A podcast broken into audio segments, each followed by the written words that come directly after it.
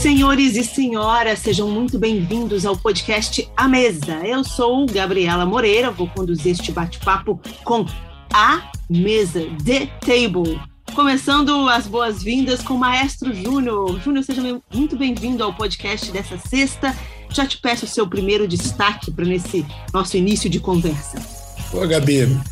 Um abraço para você, um abraço para o nosso amigo PVC, que você vai chamar daqui a pouquinho. Um prazer estar com você.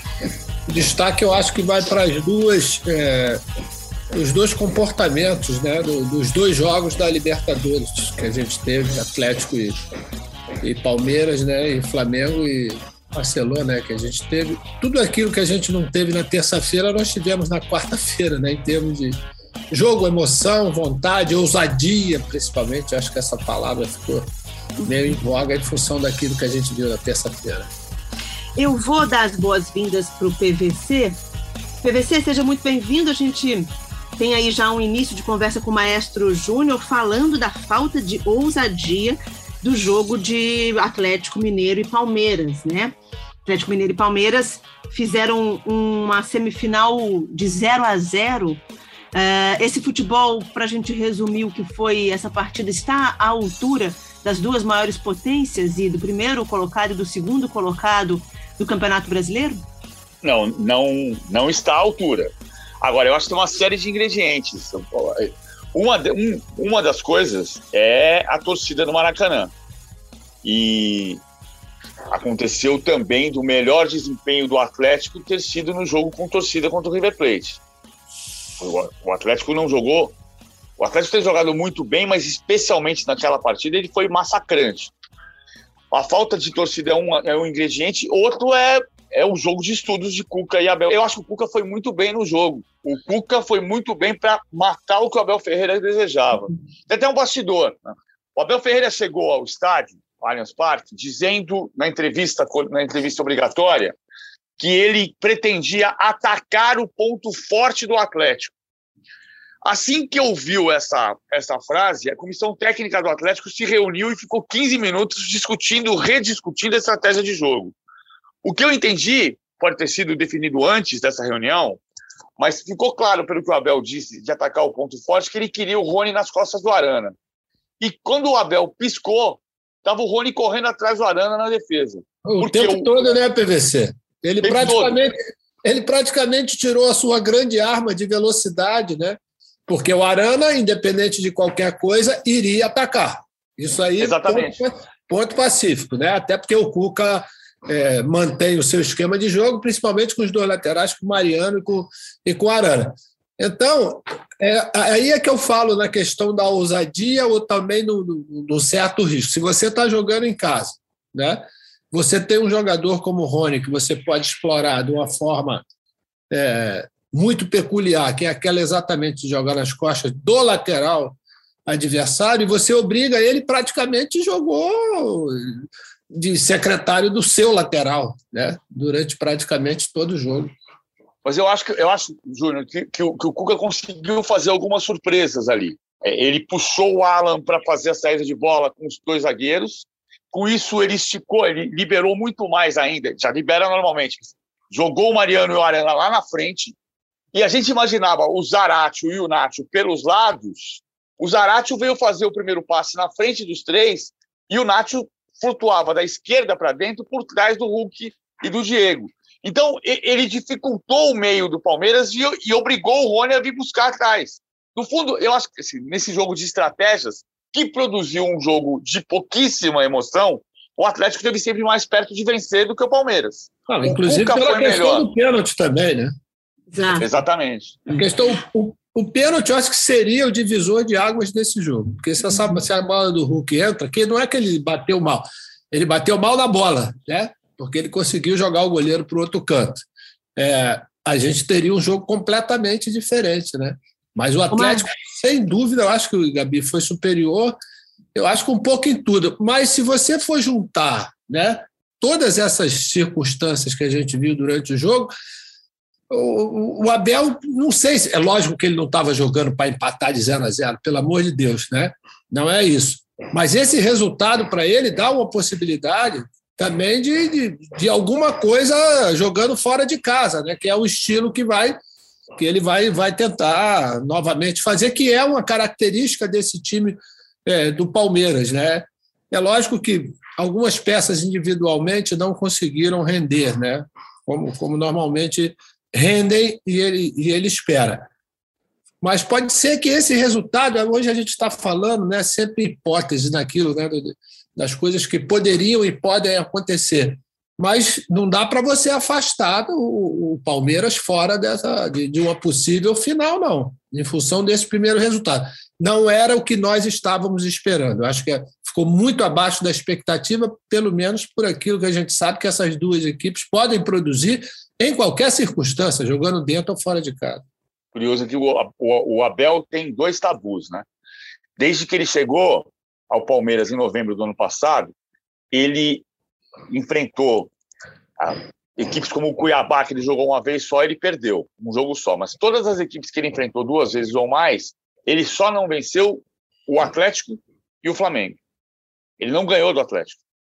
Ele, ele assistiu da tribuna a vitória do Palmeiras sobre o Atlético 3 a 0 quando o Cebola, Andrei Lopes, era o treinador interino. Ele assumiu no jogo seguinte contra o Bragantino. Depois ele perdeu para o Atlético 2 a 0 na última rodada do Brasileiro e perdeu para o Atlético 2 a 0 já com o Cuca no, no Campeonato Brasileiro de 2021.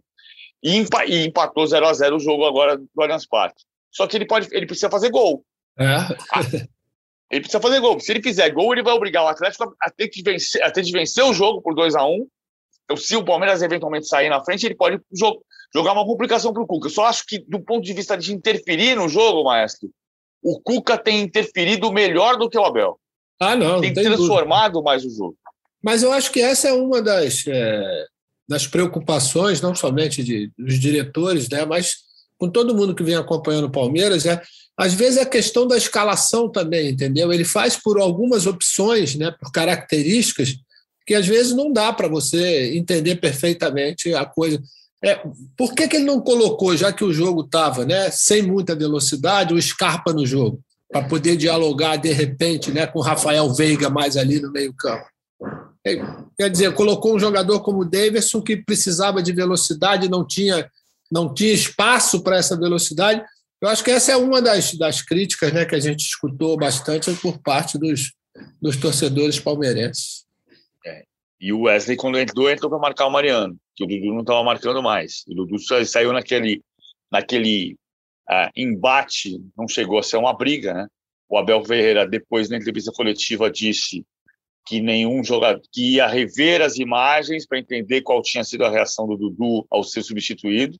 O Dudu pega as duas caneleiras e joga no chão ah. com raiva. E, e aí o Abel, o Dudu no dia seguinte respondeu por meio do Instagram que uh, ele que está há anos e anos no Palmeiras, sabe melhor do que ninguém que o clube está acima de qualquer pessoa e que todos têm que fazer o seu esforço para que seja melhor.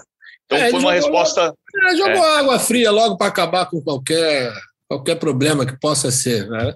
Mas eu vou te falar, a gente já viu várias e várias situações aonde um jogador como o Dudu, você jogando em casa, precisando ter um resultado favorável, você tira, né?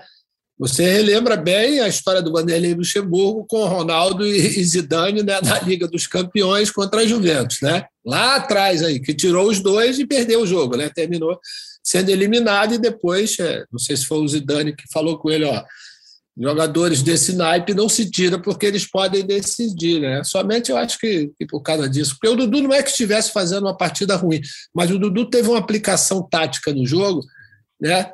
dentro daquelas funções que eu acredito tenham sido pré-estabelecidas para ele fazer, o Dudu jogou mais para o time do que propriamente para ele. Né?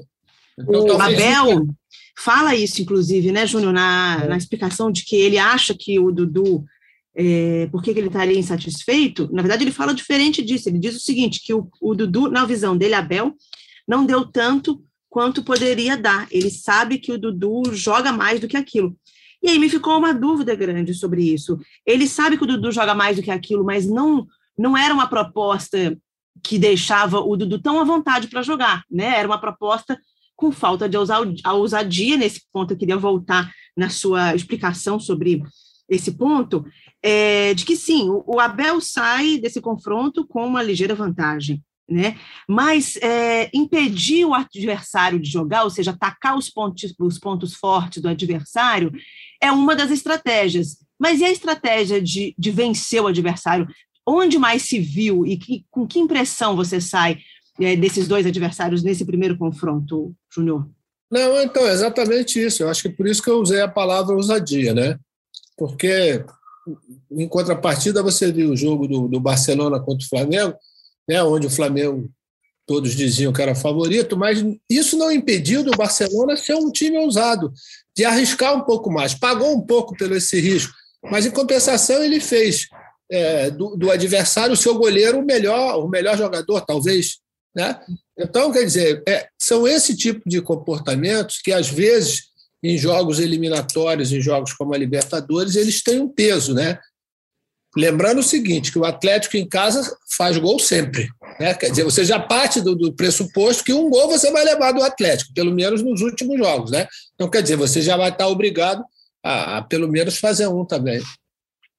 Agora, no final de semana, partindo já um pouco para o confronto do Brasileirão, o Palmeiras enfrenta o Corinthians. O Palmeiras enfrenta o Corinthians tentando chegar um pouco mais perto do Atlético Mineiro, tem sete pontos de diferença entre eles na tabela. O jogo é nesse sábado, sete horas da noite. PVC, conhecendo um pouco a cabeça do Abel, é um momento em que ele deve poupar, é um momento em que ele pode fazer testes para enfrentar esse Atlético Mineiro mais uma vez. Como é que vai o Abel é, para essa, essa partida no meio de uma decisão, ou nas vésperas de uma decisão tão importante da Libertadores? Ele não tem problemas tão grandes quanto o Atlético, né? Porque o Atlético vai jogar contra o São Paulo, o Diego Costa não deve jogar contra o São Paulo porque ele está sendo preparado para fisicamente estar apto contra o Palmeiras. Eu acho que o Cuca não vai escalar o Arana, porque o Arana teve uma lesão e quase ficou fora do primeiro jogo no Allianz Parque. O Abel não tem esses problemas, mas a informação inicial de dentro da academia é de que o Abel provavelmente poupará jogadores. O Abel tem guardado escalação sigilosamente até o início da tarde, sem falar até para os jogadores quem é que vai jogar. Mas ele deve, eu acho que é um jogo para o Scarpa. Ah, o Scarpa é o, o, o recordista de passes para gol no elenco do Palmeiras e no futebol brasileiro nesse ano. Ele tem 21 assistências em 2021. É muito passe para gol. Mas ele perdeu um pouco do, do respeito, não é do respeito. O Abel deixou de confiar nele nesse momento que o Dudu voltou e o Scarpa desapareceu do time. Ah, talvez seja um jogo para o Davidson, embora o Luiz Adriano tenha essa, essa questão de a diretoria tê-lo chamado. Segundo o UOL, a diretoria chamou o Luiz Adriano para dizer para ele que desde que ele se separou da modelo russa, a Dorosco, que as informações são de que tem festa na casa dele todo dia e que ele caiu de produção. Essa é uma informação que está publicada na imprensa. Então, uh, que, que, ela se, que ele se separou é verdade. Teve, teve uma questão lá do passado, de, quatro meses atrás, e, e, de fato o desempenho dele não estava bom. Ele voltou a fazer gol contra a Chapecoense. Talvez, mas, mas por outro lado, o, o, o Abel está devolvendo para ele confiança, e para ter confiança ele precisa voltar a jogar. É, ele jogou duas partidas como titular, pode não ser o dia de descansar, mas o Abel vai mexer no time. O Corinthians não ganhou do Palmeiras nesse ano, né? O, o Corinthians tomou 4 a 0 no primeiro jogo do ano no Campeonato Brasileiro de 2020 ainda, em janeiro de 21. Depois um empate por 2 a 2 no começo do Campeonato Paulista e um empate por 1 a 1 no Allianz Parque na terceira rodada do Campeonato Brasileiro. Então o Corinthians vem mordido também. O Corinthians está invicto a sete partidas, só que vem de três empates e precisa voltar a vencer se quiser brigar por Libertadores. Júnior, o Corinthians de Silvinho precisa vencer, né? Precisa vencer para ver o que ainda pode acontecer nesse, nessa, nesse brasileiro. E pode ter a estreia ali do quarteto de meio, meio ofensivo juntos, né? O Renato Augusto, o William, Roger Guedes e, e o Juliano. É, como é que o Abel pode aproveitar esse, esse time, que obviamente é muito diferente do, do Atlético Mineiro, mas com esse quarteto talvez ganhe alguma outra característica do adversário que tem no meio da semana, que é o Atlético. Como é que ele pode usar esse jogo? É, eu acho que principalmente o, o Silvinho está muito mais tranquilo do que o Abel, né? Porque ele só tem uma competição. Né? Essa é a primeira que ele tem a semana toda tranquila para recuperar quem estava com problema, então para quem para quem não estava em 100%, ele conseguir chegar, que é o caso de, e alguns jogadores que foram recém-contratados. Você não vai deixar de usar esses quatro jogadores pela qualidade desses jogadores. Porque esses jogadores são aqueles que vão fazer, eu acredito, pelo menos, o Corinthians dar um salto de qualidade né, para que possa ter pretensões maiores, que é justamente chegar é, a Libertadores é, de forma direta. Né? E são jogadores, quer dizer, fiquei bem, bem impressionado com, com, com o rendimento do William, né? Para quem, quem vinha mais ou menos de parado e conseguiu realmente ter, ter um comportamento muito equilibrado, quer dizer, sendo aquele William que a gente, a gente conheceu lá atrás. O Roger, Roger Guedes e Juliano já vem jogando há bastante tempo. Está faltando exatamente o Renatinho, né? O Renato Augusto entrava nesse, nesse, nesse time para poder dar, não sei se é aquela história né, de aguentar né, os 90 minutos, mas é um jogador é, cerebral, um jogador com uma liderança incrível e que eu acredito vai fazer com que esse quarteto realmente possa funcionar. Outra coisa que chamou a atenção é que o Gustavo Mosquito, né, PVC, praticamente sumiu do cenário e ele que era a grande referência do Corinthians no início do, da temporada do Campeonato Brasileiro, né? Pela, pela condição que ele deu à equipe, praticamente a gente vê ele entrando uma vez ou outra aí, né? De repente poderia ser aproveitado de, de uma outra forma, porque é um jogador bastante interessante e a gente já viu isso em outras jornadas. É, eu concordo com você. É, é, por outro lado, assim, o Corinthians era um time que tinha uma jogada só. E, e ele passou a ter um repertório de mais rotação de jogo, mais bola no campo de ataque, passando no pé do Juliano. Então você tira um pouquinho do espaço que ele está ocupando mais o campo de ataque o Mosquito não tem a, a arrancada ainda. Eu acho que uma coisa que está que tá mexendo com essa questão do Mosquito, que passa a ser uma opção, em vez de ser o titular absoluto, é, um, o William jogar na faixa de campo dele e ele estreou no jogo passado na mesma faixa de campo. E outra, o Gabriel Pereira está entrando muito bem, né? Gabriel Pereira fez, fez dois grandes jogos recentes. O Gabriel Pereira, desde o ano passado, tem sido preparado, meia canhoto, joga aberto pelo lado direito, joga por dentro também. Quando o William saiu do jogo da estreia, o, o, o GP, chamam de GP, foi para o lado direito mas acho que o Mosquito tem, tem lugar sim também para disputar nessa equipe. E vamos entender se o jogo vai ser titular ou se o Roger Guedes vai conseguir jogar não como referência, mas como atacante de mobilidade na frente. É, ainda falando de campeonatos, ainda falando das equipes paulistas, uma informação que chega nesta de quinta para sexta-feira é que o prefeito de São Paulo, é, João Dória, ele liberou a presença de público nos estádios agora em outubro. A partir do dia 4 de outubro, 30% são permitidos nos estádios, a partir do dia 15 de outubro, dependendo aí do andamento da, do cumprimento de protocolos, 50%. Ainda vai valer em São Paulo a, necessidade de o cartão vacinal completo. Quem é, não tiver as duas doses, vai precisar apresentar um PCR negativo num inter, intervalo inferior a 48 horas antes da partida. Bom, é um assunto polêmico uh, que no dia 28 vai ter talvez aí o, o, a decisão mais definitiva para sabermos se vai continuar polêmico ou não. Porque no dia 28, terça-feira, é quando tem um congresso técnico dos clubes da Série A, e aí eles vão dizer se continua valendo a máxima é, determinada por eles, né, que gerou tanto questionamento à decisão do Flamengo de que só voltam a jogar quando todos puderem ter esta mesma, este mesmo privilégio de jogar com torcida, ou se os times de São Paulo vão desembarcar da tão falada isonomia. Sua opinião, Maestro Júnior?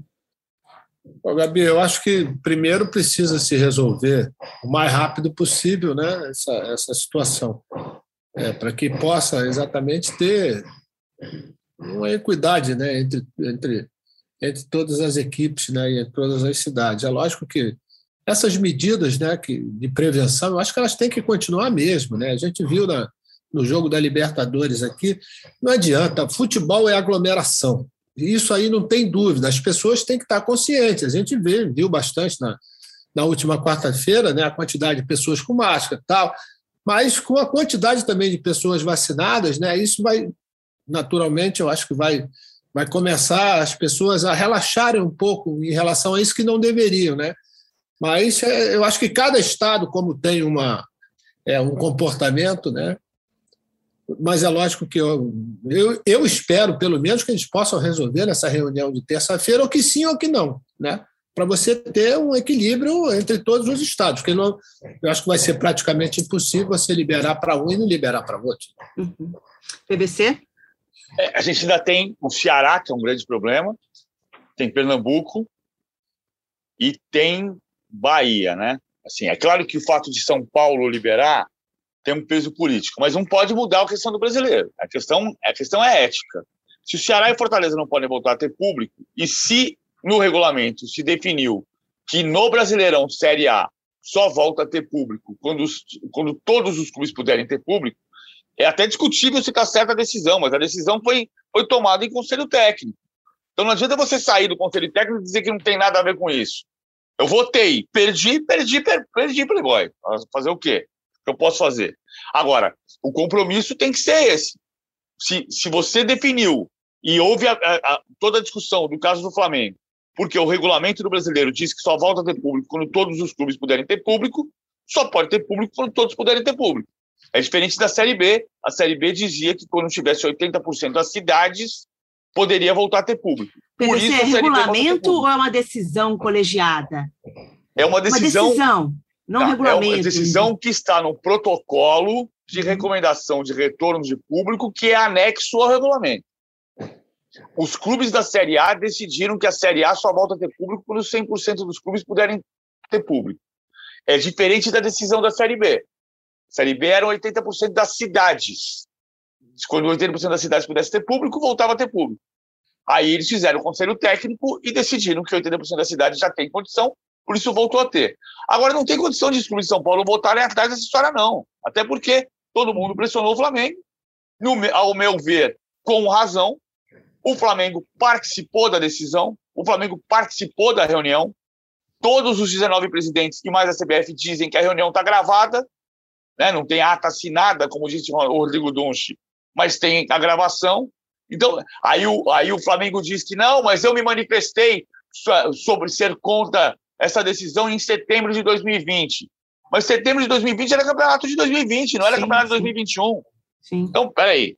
Agora, não tem condição de quem defendeu que o Flamengo estava errado dizer que agora pode voltar porque o João Dória decidiu. Né? Primeiro que tem uma coisa que é, é, o, o, público tem que voltar com todo cuidado. O maestro tem toda a razão. Toda a razão. Só pode voltar quando tiver cuidado. Agora, de fato, você tem cinema que voltou, você tem teatro que voltou, você tem show que voltou, o futebol também quer voltar. Lógico. Com Mas, paralelo a isso, tem uma decisão entre eles, né, que precisa ser respeitada. Exato, eu não estou discutindo que o Palmeiras joga sem público em São Paulo e o Atlético com público em Belo Horizonte. É o regulamento da Libertadores, todo mundo assinou. Assinou, está assinado.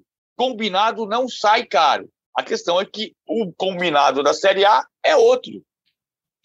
E, e o Dória, só para terminar a história, desculpa, o Dória antecipou a decisão, mas até por uma contradição dele, que desde o princípio está claro que ele só permitiu o público voltar dia 1 de novembro porque a Fórmula 1 é dia 7 de novembro. e, não, e, ao meu ver, era uma coisa que os clubes todos da Série A, já que entendem que São Paulo tem um peso político grande, todos os clubes que têm força política, inclusive o Flamengo, podiam bater no Palácio dos Bandeirantes e dizer: Ô governador, por que isso? Porque o Flamengo resolveu o problema dele no Rio, mas o problema é do campeonato. O campeonato tem 20 clubes. É, Maestro Júnior e PVC, nesse final de semana teremos mais um Corinthians e Palmeiras. Sim, eles se enfrentam também no domingo, mas são as equipes femininas, a final do Campeonato Brasileiro. O Corinthians defende o título.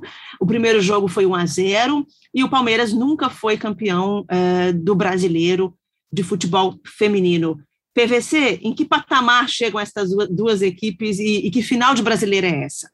o, o Corinthians chega mais forte, né? Ganhou 1 a 0 a gol da Gabi no Allianz Parque, o jogo duas semanas atrás. A distância entre os dois jogos acontece em função da data FIFA, né? Semana passada teve os, os amistosos Brasil, essa semana teve os amistosos Brasil e Argentina. Então, a, com duas semanas de, de, distância, Corinthians e Palmeiras voltam a se enfrentar. Ah, o Corinthians é um time mais forte, um time que pode ser campeão pela terceira vez, pode ser, pode, foi o campeão do ano passado. na decisão com a Ferroviária. A Ferroviária tem um trabalho extraordinário há muito tempo. A cidade de Araraquara tem um trabalho extraordinário no futebol feminino há muito tempo. Rock Júnior trabalhou lá. Uh, agora, eu acho que tem uma relevância muito grande o fato de ser Corinthians e Palmeiras. A Ana Thaís até tratou disso na transmissão do primeiro Palmeiras e Corinthians, sobre o clássico de verdade, do ponto de vista técnico, Corinthians e Ferroviária é mais clássico, Corinthians e Kinderman foi mais clássico. Tempos atrás, o Iranduba era um time mais forte lá em Manaus mas tem uma relevância de ser Corinthians e Palmeiras, que fez a, a, a, a transmissão de duas semanas atrás ser o ponto mais alto, a maior audiência da TV Paga, na, naquele, naquele domingo, naquele horário. Ah, porque é Corinthians e Palmeiras. E como diria o personagem do Lima Duarte no filme Boleiros, a senhora não sabe o que é um Corinthians e Palmeiras. Então, é. Eu acho que o Palmeiras tem, tem, velocidade na frente, tem a outra Gabi também que pode, pode fazer diferença tem a Catrine, enfim. Mas, mas o Corinthians é um time que está mais formado. Formatado. Dois, dois anos atrás, o Palmeiras estava na Série A2. Hoje ele está disputando a decisão do Campeonato Brasileiro. Observação só, assim, uma, é uma coisa bizarra que aconteceu. A, a, Federação Paulista de Futebol lançou a Enciclopédia do Futebol Paulista, aqui na minha mão. O livro é enorme, maravilhoso, produzido pelo Rodolfo Kuzarev, que foi presidente do Red Bull. Mas esse livro, que descobriu que o Juventus com o nome de Fiorentino, foi campeão paulista amador em 1934 e a Federação Paulista homologou esse título. Então o Juventus acaba de ser campeão paulista de 34, mas o Juventus acaba de ser campeão paulista feminino de 87. O que eu acho muito mais bizarro, porque uma coisa é você não ter informação sobre um campeonato amador de 1934. Outra coisa é a gente perceber que a gente não tem informação nenhuma não tinha informação nenhuma sobre um campeonato paulista feminino de 34 anos atrás. Uhum, uhum. Sim. É inacreditável. Aí a Federação Paulista recu recuperou a documentação do campeonato e homologou o Juventus campeão paulista de 1987 feminino. O Juventus também foi homologado pelo, pelo Clube Atlético Fiorentino, que era o Juventus, a campeão paulista masculino de 1934. Achei bizarro. Bizarro também? Gabi, maestro. Bizarro é o seguinte, né? Quando você olha a camisa do Juventus, granata, vinho, Juventus, né? É isso, é isso aí, é. Nesse é momento, o PVC está mostrando a camisa. Você que está no podcast não tem esse recurso de vídeo. O PVC está estampando num cabide a camisa do Juventus. Linda camisa, Juventus da Moca. É, e, maestro, não, mas eu falava, sabe por quê? Porque o Juventus na Itália jamais iria né, ter as cores, né? e a gente já sabe é. da história, que foi um grupo de italianos que, uhum. que fundaram e colocaram para agradar as duas, os dois clubes, colocaram a cor de um e o nome do outro. É. Muito bem, exatamente. Boa lembrança, maestro. E olha, falando em bizarrices com o Juventus, e para dizer que em 2015 eu integrei a equipe do Juventus feminino. Eu joguei o Campeonato Paulista durante algumas partidas pelo Juventus, mas foi por uma, um motivo de matéria, mas fiz peneira, fiz treinamentos, enfim. Você, então... você também entrou naquela turma do você tira, você tira a mulher da moca, mas não tira a moca da mulher? É isso? Um pouco isso. Eu saía dos treinos e. Eu nunca saí da moca e nunca saí da roça comer... e da favela no Rio de Janeiro. Um pouco Ia isso. Comer canole. Ia comer canole. Agora, voltando para o futebol masculino, futebol brasileiro masculino nesse final de semana, tem também um Flamengo, o Maestro Júnior, que pega o América Mineiro. Que impressão te deixa o time de Renato Gaúcho, esse time que perdeu para o Grêmio no brasileiro, talvez por algumas uh, opções do treinador, em termos de escalação de equipe, para um time que vence o Barcelona de Guayaquil em sua casa, com público mas que na segunda etapa, é bom a gente lembrar, tinha um homem a menos. Que impressão deixa essa equipe do Flamengo para a partida da, de volta da Libertadores no meio da semana que vem? Ó, Gabi, inicialmente, a partida contra o Grêmio, eu acho que foi fora da curva em termos negativos para o Flamengo, porque tudo deu errado individualmente, coletivamente. Mas a gente tem que dar um crédito também, né, para o Grêmio, né? Eu acho que o Filipão usou é, as armas que ele, que ele tinha usado no jogo de ida né, da Copa do Brasil, do primeiro tempo principalmente, onde colocou o Flamengo numa situação muito desconfortável no jogo, né? E ele repetiu um pouco, né? naquele jogo, né, enquanto ele esteve em campo com o Lucas Silva e com o Thiago Mendes, é, praticamente o Flamengo não tinha conseguido criar muita coisa. Né? Somente com a saída desses dois jogadores que o Flamengo terminou deslanchando, jogando um contra-ataque, aproveitando muito bem as oportunidades. E ele usou exatamente nesse jogo, eu acho que a mesma escalação, com os três homens do meio-campo, liberando um pouco os laterais. Quer dizer, e o Flamengo não conseguiu né, reeditar as suas melhores atuações. Eu acho que primeiro pela questão individual, né? Muitos jogadores estiveram abaixo individual, é, das suas do seu rendimento individual e, de consequência, isso tem é, um peso muito grande para o lado coletivo. Já no jogo contra o Barcelona, você teve a volta né, do, do Bruno Henrique, que teve uma atuação, enquanto teve fôlego, realmente é, muito bom, e a gente viu uma equipe com o Isla, inclusive, jogando uma partida bem melhor. A entrada do, do Davi Luiz, ela dá um, uma consistência muito grande, principalmente na é, imposição na hora que você tem a bola pela, pela qualidade do, do, do, Davi Luiz, né? E tem uma outra coisa que eu reparei, né? O Davi Luiz estava acostumado, não sei se o PVC observou isso também. O jogo na, na Inglaterra ele é muito físico. Então ele estava usando muito esse lado físico que aqui já tem um outro critério, né? Então em várias situações a gente viu ele até abrindo as mãos assim como quem diz, pô, isso é falta, porque ele estava acostumado e ele vai ter que se adequar um pouco a, so, a essa a esse posicionamento em relação ao como se joga também no futebol sul-americano. Esse foi só um detalhe a respeito do, do Davi Luiz. Jogou o segundo tempo todo como homem. É lógico que poderia ter aproveitado, né? mas em compensação você viu também o, é, o Diego Alves fazer pelo menos uma defesa no segundo tempo daquelas chamadas milagrosas. Né? Eu acho que o Flamengo tem feito gols fora de casa né, quase sempre é, durante todas as partidas da Libertadores. Isso dá um conforto com uma vantagem, que não chega a ser uma vantagem, é, sei lá, daquelas excepcionais, mas é uma vantagem muito boa. Da forma como o Flamengo joga, com a vantagem de 2 a 0, eu acho que encaminhou bem. E acho que está, aos poucos, com a volta desses jogadores machucados.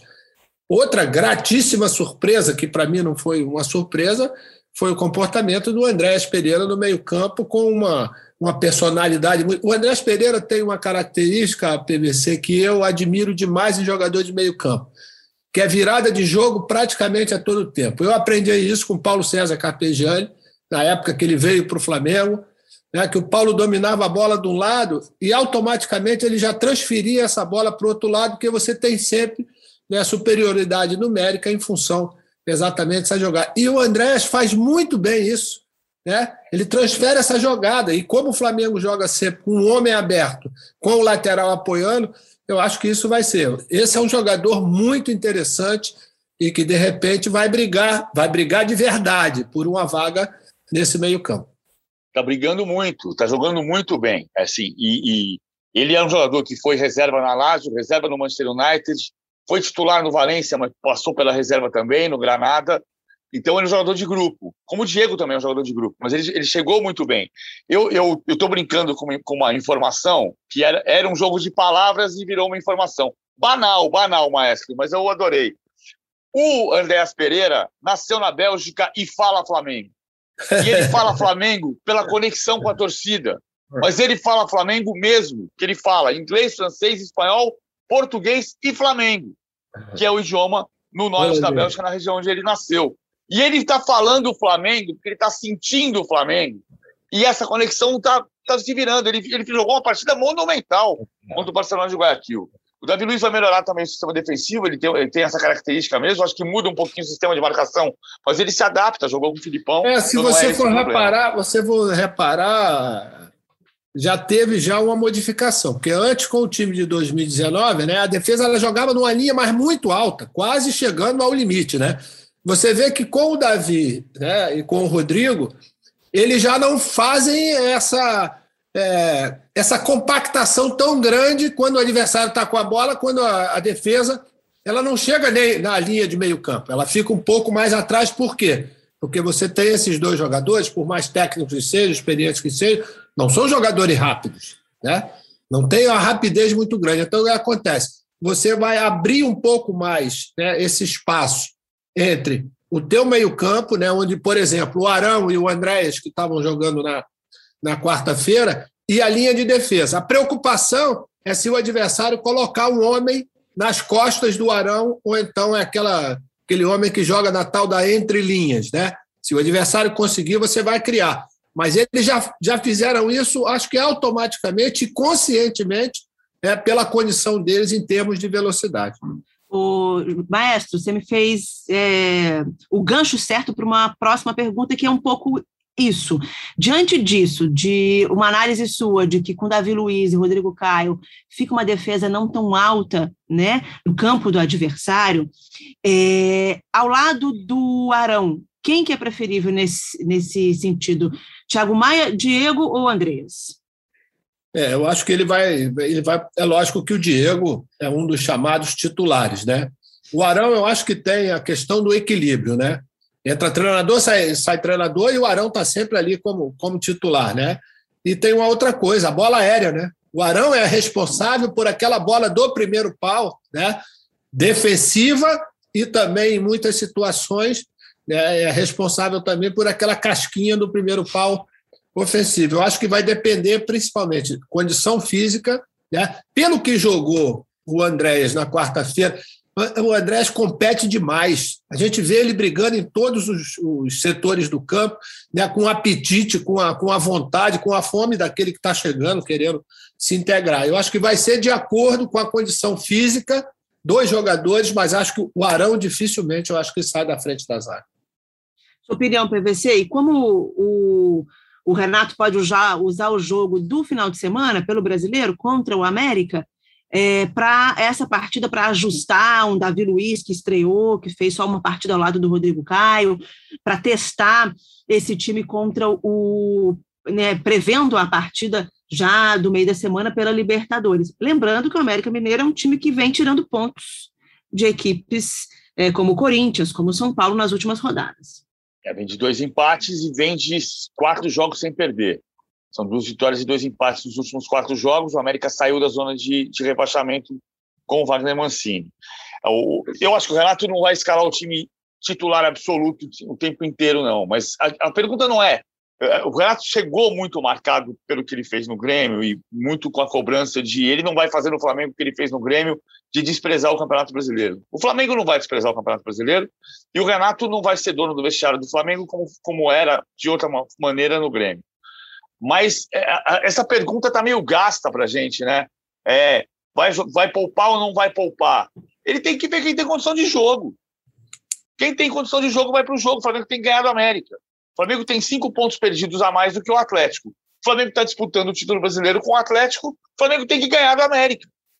E qual, qual time vai ganhar do América? O time que estiver em melhor condição física para ganhar do América e depois ter um time em extraordinária condição técnica e física para ganhar do Barcelona de Guayaquil, que eu acho que pode ganhar lá. O, o, o Flamengo podia ter feito três, quatro no Maracanã, mas ele é favorito para ganhar do Barcelona lá. E o Júnior fez uma observação absolutamente perfeita. O Flamengo fez gol em todos os jogos como visitante na Libertadores.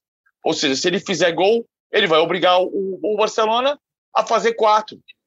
Né? Então ele pode perfeitamente voltar classificado sem poupar ninguém na Libertadores e medindo, não poupando, medindo a condição física do time em Belo Horizonte. Eu acho que ele está mais preocupado, o Renato, nesse momento, Gabi, é, principalmente em recuperar é, jogadores como, por exemplo, o Felipe Luiz. Né? Por mais que o René dê conta do recado, mas o Felipe Luiz é mais um armador. É aquele tipo de jogador que, quando tem complicações na armação das jogadas, o Felipe Luiz aparece, né? Num setor do campo aonde o René não consegue fazer isso, né? Por uma questão de característica. E o Felipe, eu acho que é, é uma das esperanças, né? Maiores do, do, do Renato, exatamente de recuperar o Felipe já para o jogo da próxima quarta-feira. E qualquer um que você botar no domingo contra o América, né? eles já viram que tem uma concorrência muito grande para quem entra durante as partidas. Então, já viu que não pode ter acomodação para ninguém que está do lado de fora e quem poderá ter uma oportunidade nesse jogo de domingo. Falando agora de outra competição sul-americana, a sul-americana também chega na sua fase final com presença maciça de brasileiros. O Bragantino venceu o Libertar no meio da semana por 2 a 0 em casa e nesta quinta-feira o Atlético Paranaense visitou o uruguaio Penharol e venceu por 2 a 1 uma belíssima exibição da equipe de Lazzaroni, porque o Altuori estava suspenso no comando técnico da equipe. É, a possibilidade enorme de termos também na Sul-Americana, PVC e depois Maestro Júnior, uma final de brasileiros. Como chegam os brasileiros da Sul-Americana para essa fase final da competição? É, eu acho que a gente pode ter, na verdade, uma, uma final também sul-americana, até em função dos resultados, né? O Bragantino teve uma ótima, ótima vitória dentro de casa, né? Poderia, inclusive, já ter definido, né? Com um placar maior do que os 2 a 0 mas acho que demonstrou uma, uma superioridade muito grande, né? O Atlético já teve um pouco mais de dificuldade, mas mesmo assim trouxe uma vitória, ainda mais contra um adversário, contra o Pearol, né? O Pearol dentro de casa sempre foi é uma pedra dura de, de, de ser destrinchada lá dentro, e o Atlético conseguiu. Seria excepcional para o futebol brasileiro você ter uma, uma final sul-americana com grandes possibilidades também, né, PVC, de ter uma final é, na Libertadores. Você sabe que lá atrás, no, na, na, Libertadores, nem tanto. Mas, assim, na, na Sul-Americana, lá quando começaram os mata-matas, a gente fez uma projeção no GE e eu coloquei Bragantino e Atlético Paranaense na final. Perigo acertar. Pura sorte. Ah, Pura ah, mas, sorte. É, pura sorte, mas, pô, pelo que a gente viu durante toda a trajetória né, das duas equipes, é, eu acho que não é. Vai se fazer justiça se acontecer isso. É, o, o Atlético conseguiu um resultado extraordinário lá em, em Montevideo, mesmo que o, o Perol não é mais aquele de 82, que você conheceu bem, né, Maestro? Porra. Era um timaço com Jair, com Morena, com Venâncio Ramos. Fernando ah, Morena, esse era um centroavante daquele canhoto, nossa senhora. Esse era brabo. Mas, Esse era brabo.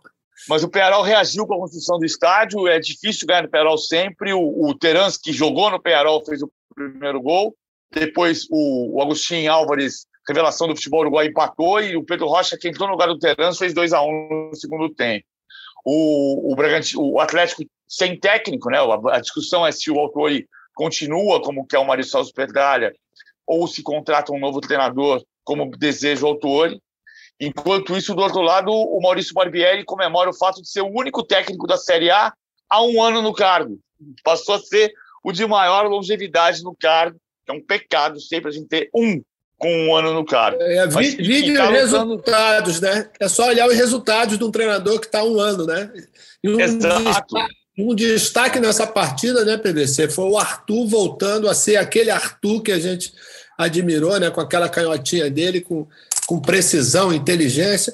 Eu vou te falar, Arthur repetindo essas atuações, eu acho que o Bragantino vai, vai vendê-lo. É, é muito provável. E o Arthur, que quando saiu do Palmeiras, disse que tomou a decisão de ir para o Bragantino, porque ele entendia que tinha um mercado no exterior que o Bragantino ajudaria a conquistar. O, o Barbieri consegue soluções no meio de períodos muito difíceis. Né? Perdeu o Raul por lesão, perdeu o Claudinho vendido, chegou a perder o Aderlan machucado, Léo Ortiz foi para a seleção, Arthur foi para a seleção, ah, ficou sem os dois em um período de, de, treinos, e mesmo assim o Bragantino escorregou um pouquinho no, no Brasileirão, três jogos sem vencer, mas na Sul-Americana está no caminho definitivo para ir até a decisão. Quer dizer, não está decidido, né? Porque tem um jogo em Assunção contra o Libertar, mas deu um passo muito forte. É, pelo menos pelo que a gente viu nesse primeiro jogo, né? Dessa superioridade foi tão grande que já poderia ter decidido, sem, sem dúvida. E Gabi, maestro, acabou de sair a lista de 25 convocados do Tite para os Jogos de Outubro da Seleção Brasileira. Vai ter Brasil e Uruguai. Ah, e com Alisson do Liverpool, os jogadores da Inglaterra foram liberados e, portanto, convocados. São oito que vêm do futebol inglês. Alisson do Liverpool, Ederson do Manchester City, o Everton do Palmeiras são os goleiros. Danilo da Juventus, Emerson do Tottenham, Alexandre da Juventus, Arana do Atlético Mineiro, os laterais. Militão do Real Madrid, Veríssimo do Benfica, Marquinhos do PSG, Thiago Silva do Chelsea, os zagueiros. Casimiro do Real Madrid, Edenilson do Internacional, que continua, Everton Ribeiro do Flamengo, Fabinho do Liverpool, Fred do Manchester United, Gerson do Olympique de Marselha, Lucas Paquetá do Lyon, os meio-campistas. Gabriel do Flamengo, Gabigol, Gabriel Jesus do Manchester City, Matheus Cunha do Atlético de Madrid, Neymar do Paris Saint-Germain, Rafinha do Leeds United, Vinícius Júnior, que está jogando muito no Real Madrid, e Anthony, o único dos 25 que não tinha sido chamado e, e, que entra nessa lista aqui, Maestro. A justiça feita principalmente para o Anthony, né, que vem do Ajax, né, fazendo realmente partidas excepcionais, e a gente pôde acompanhar né, durante a, as Olimpíadas né, o quanto o Anthony foi importante para a seleção brasileira. Eu acho que o mais legal disso tudo é que você começa a ver que a seleção olímpica ela começa a abastecer né, a seleção do Tite. Agora a gente fica só na expectativa que esses jogadores também possam ter oportunidade na seleção principal. É isso aí, Gabi. Eu acho que o Antônio merece mesmo pelo que está fazendo no Ajax. O Daniel Alves está ficando, ficando de fora, né? Está sem clube e ficou de fora. O Emerson volta para a lista. O Emerson que agora está no Tottenham, foi jogador do Atlético Mineiro. O Emerson, quem treinava a falta com o Emerson no Atlético Mineiro era o Éder é. Só, só, só o bomba, né? É. Eu lembro que eu, quando eu era, eu era repórter da revista Placar em 91, quem treinava a falta com Roberto Carlos no, no, no, velho campo da usina São João, em Araras, era o Éder Aleixo. Ensinou muita gente, Não, velho, foi um bom professor, PVC. Grande professor, como você, maestro. Prazer estar com vocês aqui Obrigado, hoje. beijão, é... Gabi. Valeu, Gabi. Senhores, esse papo foi muito bom. A mesa, ou como eu brinquei no início, The Table com o Maestro Júnior e PVC. Eu agradeço demais as participações de vocês dois. Agradeço a você também que estava em casa nos dando sua audiência. E o A Mesa volta na próxima segunda-feira. Até mais.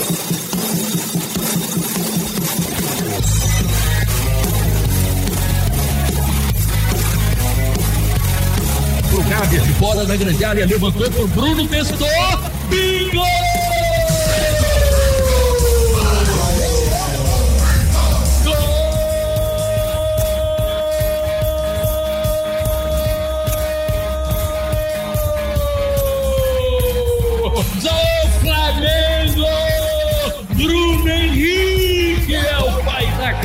Criança. Foi ele que botou lá dentro. Chove no Allianz Parque. Hulk toma distância para a cobrança do pênalti. Concentrado o atacante na meia lua da grande área. Everton concentrado debaixo do gol. 41 primeiro tempo, 0 a 0. Pênalti pro Galo. Hulk partiu para a bola, parou, perna esquerda na trave. и